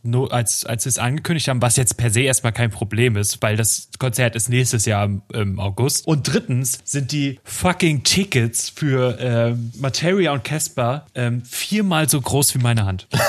Was? Wirklich. Das, die sind riesig, die, die Tickets. Also es ist oben, es sind so zwei Abschnitte. Das erste, der erste Drittel ist das Ticket an sich und zwei Drittel davon ist einfach das Album Artwork von Casper. Und da habe ich mir gedacht, kann man sich das, dem, das Papier nicht sparen? Ist das wirklich so notwendig, dass man jetzt nochmal das Artwork von, von 1982 damit drauf macht? Also, ähm, sorry Leute, aber das geht gar nicht. Das ist wirklich Ressourcenverschwendung, sowas. Aber gut, äh, reden wir über Finn Kliman. Ja. sorry. Ja, und nur nochmal so zum, zum Drumherum, bevor wir jetzt nochmal in die Musik äh, reingehen. Äh, Vinyl habe ich mittlerweile oft gehört, klingt toll auf Vinyl, also ist qualitativ hochwertig und ist auch eine wunderschöne türkise Platte. Also die sieht äh, sehr, sehr hübsch aus. Und äh, was ich halt auch ein bisschen, ein bisschen, schön fand, ein kleines Schmunzeln, das Album heißt Nie und der hat das aber durchgezogen mit den Nie-Wortspielen. Nie bestellen, nie hören, ja. nie runterladen, nie mit der Post bekommen. Ja. Den, den ganzen Schmuh durchgemacht und ich fand es ein bisschen witzig, ich muss zugeben. Auch wenn es ja offensichtlich offensichtlich und sehr redundant war, fand ich es trotzdem ein bisschen geil. Aber so. fandest du es witzig, weil es witzig ist oder weil du Fan von ihm bist? Nee, ich fand es witzig, weil ich es ein bisschen witzig finde, weil ich, okay, ja. weil ich es witzig finde, so einen so einen sehr simplen Witz so totzuschlagen. Das mhm. finde ich halt geil, das mache ich auch ganz gerne. Ja. ja. So, und jetzt komme ich aber nochmal zurück zu dem Fansein, weil mhm. als das Album angekündigt wurde damals und bevor die erste Single rauskam und so, da war ich halt über den Finn Kliman-Hype auch schon ein bisschen bisschen, bisschen hinweg. Ich meine, er kommt aus Norddeutschland, hier. Ich habe den auch schon zweimal getroffen, weil er bei irgendwelchen Medien-Events oft eingeladen wird in Bremen und so. Und ähm, ich wollte mich halt so ein bisschen dagegen stemmen, gegen diesen Hype. Ich wollte das nicht einfach geil finden, ich wollte kritisch sein. Und ich wollte, ja. im ersten Moment wollte ich das Album auch ein bisschen scheiße finden, ehrlich gesagt. Ich finde das Album aber wirklich gut. Ich mache das wirklich richtig gerne. Und das ist einfach eine ehrliche Musikkonsumentenmeinung. Hype hin oder her, ich finde, der hat ein wunderschönes, melancholisches bis optimistisches Album gemacht, das mir sehr gut gefällt. Ja, das äh, ist ja auch schön. Also es soll ja auch sein. Ich, ich, ich finde ja die rein musikalisch jetzt mal betrachtet, ist das ein sehr schönes Album. Er hat da sehr schöne Melodien verknüpft mit sehr schönen Arrangements. Äh, kann man nichts gegen sagen, aber es holt mich leider überhaupt nicht ab. Ja, das ist okay. Ich rede trotzdem jetzt über ein, zwei Songs von dem Album. Bitte, du darfst auch über alle elf reden. Nee, das möchte ich aber nicht. Das dauert mir ein bisschen zu lange. aber bis Seattle möchtest, möchte ich, dass du darüber redest. Ja, okay, mache ich. Äh, aber der Opener morgen war auch die erste Single und ich finde, es ist ein guter Opener, zur Abwechslung mal in 2018. Ja. Ähm, was ich äh, an dem Lied sehr mag, ist der gewisse Optimismus, ist, dass mal wieder eine Mutter in einem Song erwähnt wird, ohne das Wort ficken zu benutzen. Auch mal wieder schön eine Mutter positiv zu erwähnen. Kann man sie ist mal. Immer gut. Mütter kann man eigentlich nur positiv. Sollte man eigentlich. Äh, Sollte man, ja, sagen wir es so. Wir leben ja in, äh, in mutterfickenden Zeiten, sage ich mal. Und deshalb ja. ist das eine willkommene Abwechslung. Also, aber was ich musikalisch an dem Song sehr mag, und da äh, wird mir mein musikalisches Unverständnis natürlich sehr zum Verhängnis, das jetzt zu beschreiben, aber ähm, du kriegst ja natürlich bis zum ersten Refrain einen gewissen Eindruck, wie das Lied sein wird, weil es na, im Grunde genommen ist es ja eine Popplatte. Ähm, mhm. Aber nach dem ersten Refrain kommt halt eine ganz schöne Piano-Melodie, die auch äh,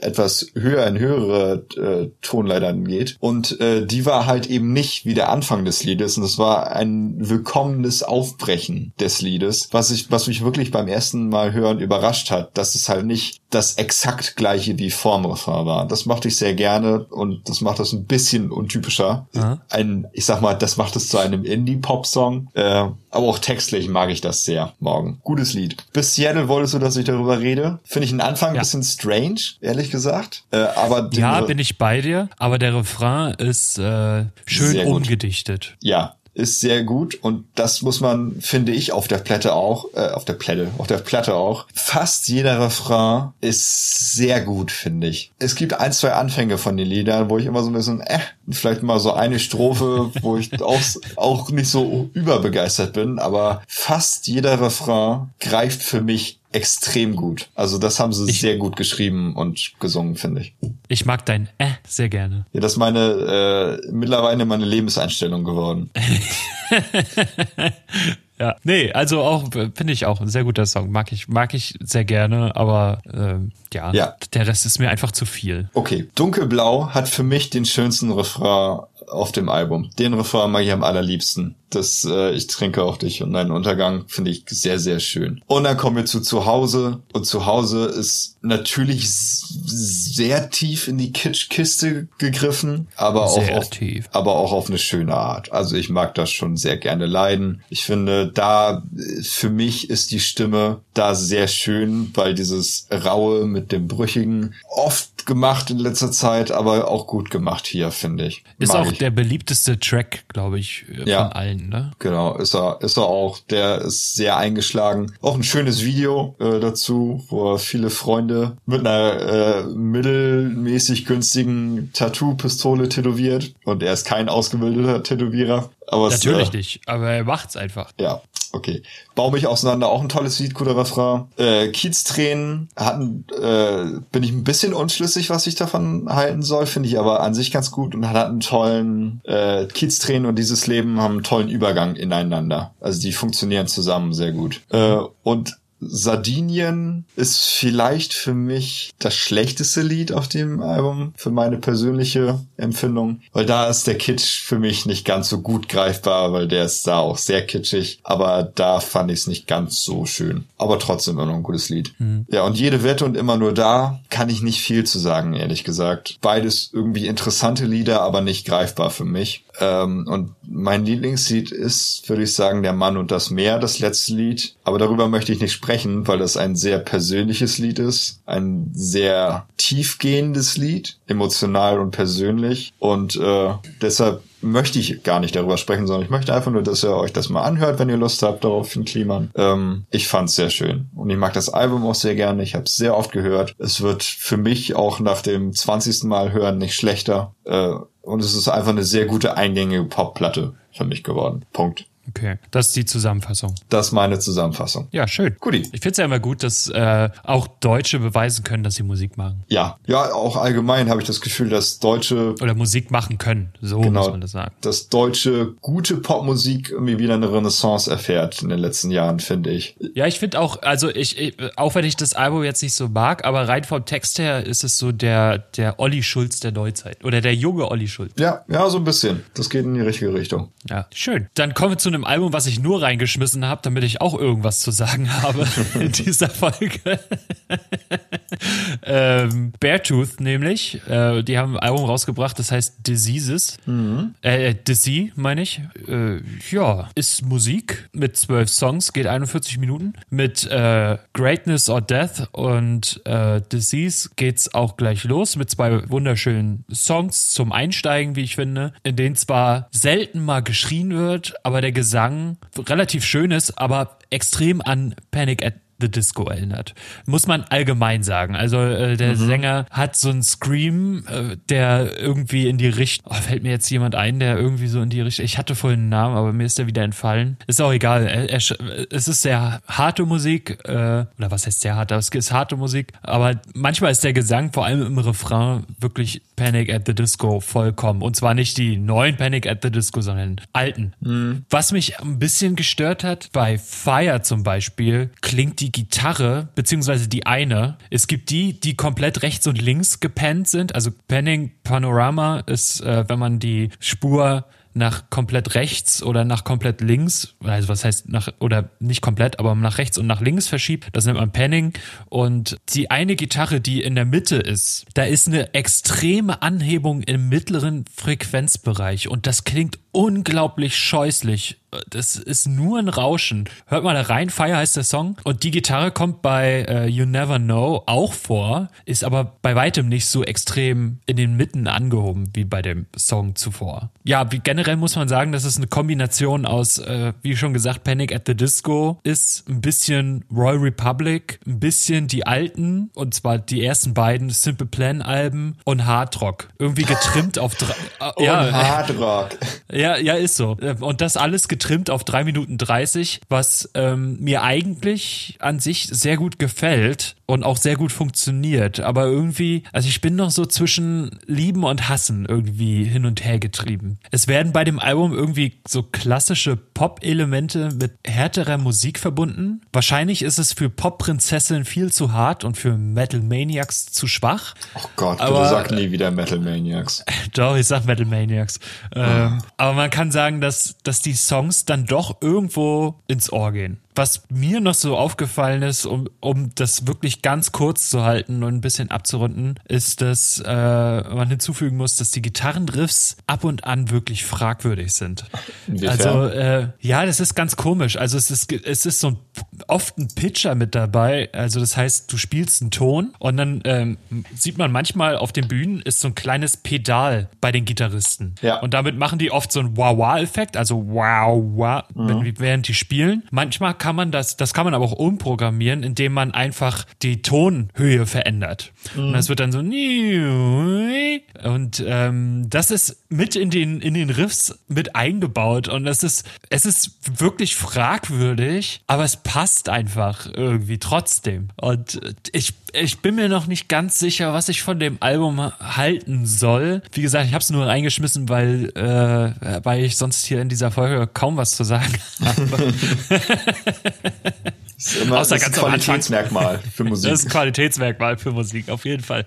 Ähm, aber also vielleicht, du sag ich dann später noch mal was zu, aber wahrscheinlich nicht. Also es ist jetzt wahrscheinlich wahrscheinlich kein Album, was ich mir noch mal anhören würde. Dennoch muss ich sagen, dass es mich auf irgendeine Art und Weise abgeholt hat, ohne mich abzuholen. Also es hat dich abgeholt, aber ihr seid nicht wirklich weit gekommen und dann bist du wieder ausgestiegen und dachtest ja, okay, es gab Schlimmeres in meinem Leben, aber ich würde es nicht normal machen. Ja. ja. Also ich ich ich finde den Ansatz, dass man äh, Popmusik mit mit Hardrock, also ich weiß nicht, wie in was für eine Schublade ich die stecken sollte, mache ich aber auch gar nicht, ist mir auch Wurst eigentlich. Aber äh, ich finde die Idee an sich, das zu verbinden, finde ich finde ich gut. Es haben ja auch vorher schon viele versucht und waren damit auch erfolgreich. Hier My Chemical Romance zum Beispiel, auch wenn die ein bisschen so in die Emo-Core-Richtung gegangen sind, aber die haben das auch sehr gut miteinander verbunden. Aber die sind äh, ich würde sagen, Beartooth ist nicht, ist ein bisschen wie My Chemical Romance, nur nicht ganz so traurig und leiden, leidend, mhm. sondern eher so ein bisschen fröhlicher. Ähm, natürlich Emos. gibt's auch fröhliche Emos, ja. Sagen wir, es sind fröhliche Emos. Ja, schön. Also Emos ohne Emotion. Dann kann ich mir schon vorstellen, wie das inhaltlich so abläuft da. Klingt nach sehr viel Substanz. Ja, inhaltlich, also von den Texten her ist es äh, komplette Popschiene. Da kann man gar ja. nichts anderes zu sagen. Also es ist, es geht um, um Frauen, also um, um Liebe generell ganz viel und halt den, den blödsigen Nonsens, den jede andere Band auch schreibt. Und das, ja, also, es, also vom Text her ist es Popmusik, von den Refrains ist es Popmusik, aber halt mit harter Hintergrundmusik, hm. mit harten Instrumentals, sagen wir es so. Ja, klingt nicht spannend. Ja, nee, ja, aber also man kann mal reinhören und es ist es ist sehr beliebt. Also Beartooth ist wirklich sehr beliebt. Wenn man so die, die aktuellen Zahlen mal nimmt, sind schwanken zwischen einer Million und 39 Millionen pro Song. Okay, ja doch, das ist doch beachtlich. Das ist beachtlich und also es, es findet viel Anklang, sehr viel Anklang, aber ja, ne, mhm. was soll man sagen? Ja, am besten nichts mehr dazu. genau. Äh, wofür wir auch nicht viel sagen werden, ist wahrscheinlich das nächste, was wir besprechen. Ah. Und ich habe mir, ich hab mir einen Satz aufgeschrieben oder mehrere Sätze. Ja, bitte. Andrew Stockdale, Slipstream. Ja. In Zeiten, wo Musiker in Interviews davon reden, dass kürzere Alben besser sind und man dafür ja längere Konzerte spielen kann, in Klammern also 80 bis 90 Minuten, und sich die Aufmerksamkeitsspanne eines durchschnittlichen Menschen auf die eines Goldfisches beschränkt, meint Andrew Stockdale, ein kurzes Album auf den Markt zu bringen. das ist mein mhm. Einleitungssatz. Ja, dann, dann führ mal deine Einleitung weiter, bevor ich mich zu Tode aufrege über dieses Album? Ähm, also äh, ich habe, ich wollte eigentlich erst äh, so ein Track by Track machen bei Andrew Stockdale, einfach weil ich den Typen in Wolfmother ziemlich geil finde. Und mhm. zwar nicht nur ziemlich geil, sondern wirklich phänomenal. Ja. Ähm, und da habe ich mir den, die, die erste, den ersten Song rausgesucht, Lazy, Doppelpunkt geschrieben. Und dann habe ich geschrieben, die Melodie kennt man aus jedem amerikanischen Rock, Blues oder Country-Song. Der Sound ist wischiwaschi, klingt nicht unbedingt on point, hat aber was Schönes, Verspieltes und klingt nach guter Laune. Ja, okay, jetzt, da grätsche ich gleich rein. Weil Lazy war auch der Song, zu dem ich was sagen möchte, und zwar, dass es unerträgliche Scheiße ist. Der Rest des Albums finde ich okay bis belanglos bis erträglich, aber Lazy finde ich unerträglich, finde ich scheiße. Ich finde den Sound scheiße. Ich finde alles daran ätzend, vor allen Dingen den Text, weil der Text ist fucking lazy. Der Text ist genau das Gegenteil von dem, was er eigentlich sein sollte. Und das Lied nee, auch, auch von dem, so was er eigentlich auf. sagen will. Ja, ja, ja, das meine ich ja. ja. Also was ein Haufen Scheiße. Das Lied kann ich, kann ich mir nicht anhören. Aber, aber man muss, man muss dem Song eingestehen, dass er äh, gute Laune Nein. zumindest verbreitet, wenn man Nein. nicht auf den Text hört. Nein. Doch. Ich hasse den Sound. Ähm, aber ich finde, ich finde generell, also äh, um das mal ein bisschen runterzubrechen, generell klingt es so, als hätte Andrew das Album, wie schon bei dem Wolfmother Album New Crone, alleine im Home Studio aufgenommen, weil dieser, dieser Punch, den Wolfmother eigentlich hat, einfach komplett fehlt. Ja. Zum Beispiel Slipstream und Off the Dark sind komplett belanglos und klingen irgendwie total langweilig und einschläfernd einfach. Ja, wobei, also ich finde, bei den beiden Liedern hätte die hätten ja Potenzial gehabt. Hätte man da noch, also hätte man da im Sound ein bisschen was gemacht und hätte man vielleicht irgendwie, vielleicht braucht Andrew jemanden, der ihm sagt, dass er bitte nochmal versuchen soll, den Take einzusingen, weil es vielleicht doch nicht so geil war. Ja. Ähm, ich finde, die Songs hätten Potenzial gehabt. Ich fände, also vor allen Dingen Slipstream hätte irgendwann mal ein guter Wolfmother-Song werden können, wenn man da noch ein bisschen dran gearbeitet hätte und auch vielleicht ein bisschen was weggeschnitten hätte da. Also da hätte man das Fett ein bisschen schneiden können, weil ja. ich glaube, da ist ja auch ein Solo drin bei Slipstream gen Ende und das, also das geht schlechter, aber es geht auch besser. Wie alles. Ja, ich finde, ich finde, ähm, zwar muss ein Song so lange dauern, wie er dauern muss, aber ich finde, Slipstream hat kaum Struktur mhm. und äh, geht einfach viel zu lang. Ja, genau. Also sieben Minuten geht der Song und es, also ich, ich saß dann irgendwann da und hab auf meinem Handy rumgespielt, weil ich einfach auch keine Lust mehr hatte, irgendwie äh, zuzuhören. Ja, ja, absolut. Und das zieht sich und, durch das Album. Und das zieht sich durch das Album. Und wenn man dachte, dass das Album an sich eher roh und ungeschliffen klingt, dann kommt irgendwann Happy Hustle um die Ecke und äh, oder nee, Hypey, Hypey Hustle. Hypey, Hustle. Ja, ja, recht ähm, Autokorrektur, sage ich nur, ja. Hm. Jeder, der Pages bei Mac be benutzt, der kennt das Leid. Bei Happy äh, Hypey Hustle äh, Hippie. sind die laut äh, Hippie, äh, Hypey, Hippie, wie auch immer, scheiße. Ist ein doofes Lied. Ähm, ja. Da sind die Lautstärkenverhältnisse im Gegensatz zum Rest des Albums auch komplett anders. Also bei den anderen Songs hört man das Schlagzeug kaum und äh, also die Bass Bassdrum ist irgendwo ganz weit hinten. Die Snare ist irgendwie am anderen Ende des, des, von der Bassdrum irgendwo ganz, auch ganz weit entfernt, aber gegenüberliegend irgendwie. Also, und bei Hippie, Hippie Hustle ist es äh, nochmal komplett anders, aber auch nicht besser. Ja, glaube, das Album können wir ganz weit weg tief zu den Akten legen als irrelevant. ja, leider. Ja. Leider. Ich wollte also, es auch mögen. Und ich meine, er kann es ja theoretisch, aber äh, war ein wiederholter Griff ins Klo hier. Ja, und ich, ich, das zeigt sich halt auch in den, in den Wiedergabezahlen wieder. Oder schlägt sich auch in den Wiedergabezahlen wieder. Ich meine, das Album ist am 14. September erschienen und äh, Slipstream ist der meistgehörte Song mit 5700 Listenings. Von ja. einem Typen, der mit Wolfmother zum Teil 65 Millionen Klicks hat bei Joker and the Thief. Ja. Was und das heißt, spricht eigentlich Bände für dieses Album. Ja. Das, das spricht natürlich auch Bände dafür, dass kein Marketing für dieses Album äh, gemacht wurde, sondern einfach nur, ja, eigentlich auf den Markt dahingeschissen wurde. Ja, genau. Aber äh, so klingt's halt auch. Mhm. Leider. Ja, egal, weg damit. Also wer sich die 34 Minuten anhören möchte, gerne, aber. Nein, tut's nicht.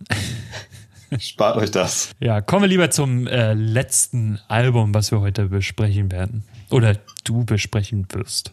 Genau, das äh, halte ich auch relativ kurz, auch wenn das Album alles andere als kurz ist. Und es hat mich sehr überrascht. Das Wir haben auch Album, nur noch 13 Minuten Zeit, sonst legt Vodafone auf. Ja, ich weiß, ich habe eben auch schon gesehen. Ähm, es geht um die Band Sumac, Sumac. Ich bin mir immer nicht so ganz sicher, wie man die ausspricht. Es ist jedenfalls eine von Aaron Turners drei Milliarden Bands, in denen er ist. Aaron Turner, äh, ehemals ISIS, großartige Post-Metal-Band.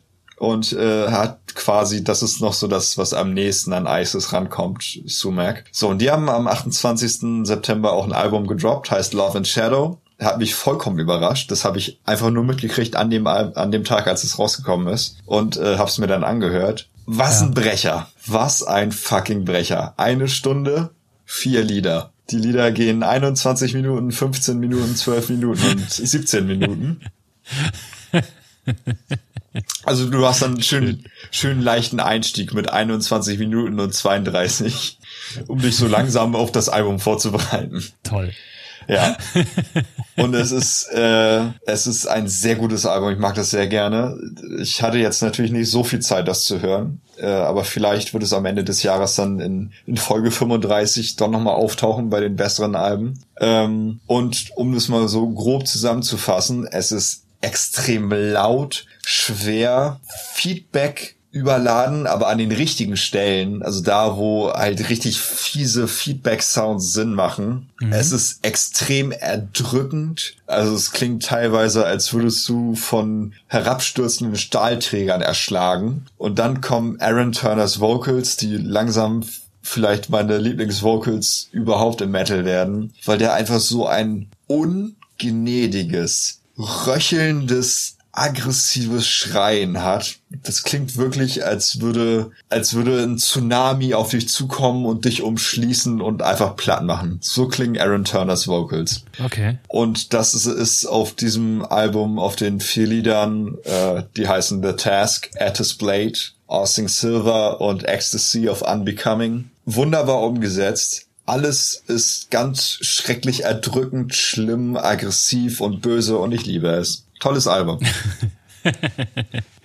das war's schon. Das, äh, das war's schon zu dem Album, weil es macht nicht so viel Sinn, äh, zu versuchen, ein 21-Minuten-Lied auseinanderzunehmen da äh, können wir noch mal eine eigene Folge über das Lied machen, über das erste. Deshalb will ich das auch, äh, weil das auch ein sehr spezielles Album ist, dabei belassen. Ich will abschließend noch mal kurz äh, in dieser Folge sagen, ich hatte ja auch noch äh, überlegt, mich noch mal des Nothing Albums aus dem äh, aus der letzten Release Folge anzunehmen. Habe ich auch gemacht, habe aber wirklich nicht viel zu, zu sagen. Es ist qualitativ nicht so gut wie die übrigen Nothing-Alben, finde ich. Und äh, mir ist auch jetzt nochmal aufgefallen, warum. Der Sound ist einfach nicht so warm wie auf den vorherigen Alben. Und darunter leidet dieser Musikstil sehr. Das war nochmal meine kleine Redux-Review zum aktuellen Nothing-Album. Und ich habe fertig. Ich habe fertig, ja. Schön. Das war dann auch schon die Folge. ging, ja, ging ja schnell. Ging schnell, ja. Wir haben uns äh, beeilt, also versucht zumindest. Ja. Solltet ihr Anmerkungen haben, Kritik, die wir nicht lesen oder wollt irgendwelche Schleichwerbung bei uns auf Facebook in den Kommentaren machen, mhm. ähm, dann macht das weiterhin. Wir brauchen die Klicks. wir brauchen die Klicks. Nein, brauchen wir nicht, aber äh, könnt ihr gerne machen. Immer offen für, für neue Dinge und auch für Alben, die wir nicht besprochen haben. Wenn euch eins gefehlt hat, dann schreibt uns das. Wir Vielleicht nehmen wir es in die Oktober-Release mit rein, wo ich jetzt schon zwei mit reingebracht habe. Ja, das, nächsten Monat habe ich auch was zu sagen. Schön.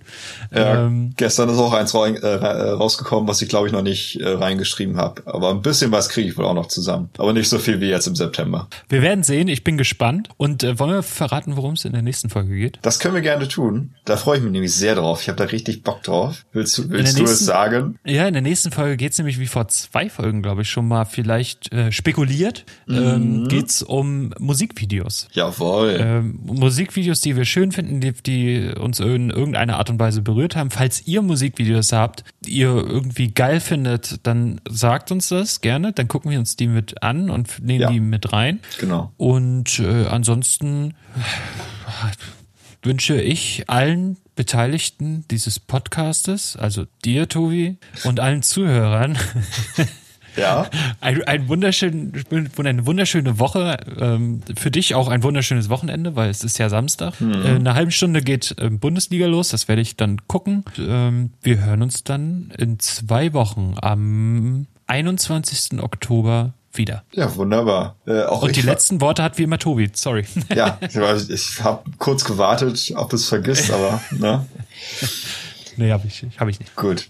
Ähm, ich verabschiede mich auch. Wenn ihr äh, auch noch andere Sachen anmerken wollt, wie, hey, wo ist denn ein Spenden-Button oder warum macht ihr euch nicht mal Patreon, damit ich euch endlich bezahlen kann für den tollen Content, das könnt ihr uns auch gerne laut öffentlich sagen, am besten auf mehreren sozialen Kanälen, sodass es auch andere sehen. Sonst könnt ihr uns auch noch andere Sachen schreiben. Da bin ich offen für vieles, vor allen Dingen aber für Geld. Äh, Dennoch wünsche ich euch, äh, abgesehen von meinen Geldsorgen, eine wunderschöne Woche. Ich hoffe, ihr hattet viel Spaß mit dieser sehr langen Release-Folge. Hört euch auch ein bisschen was davon an oder habt euch schon was angehört. Und äh, bleibet uns einigermaßen treu. Und äh, ich freue mich sehr auf die nächste Podcast-Aufnahme mit dir, mein liebster Jakobus. Und äh, danke nochmal, dass ihr lieben Menschen da draußen euch diesen Schmarrn anhört. Vielen Dank. Tschüss. Ciao.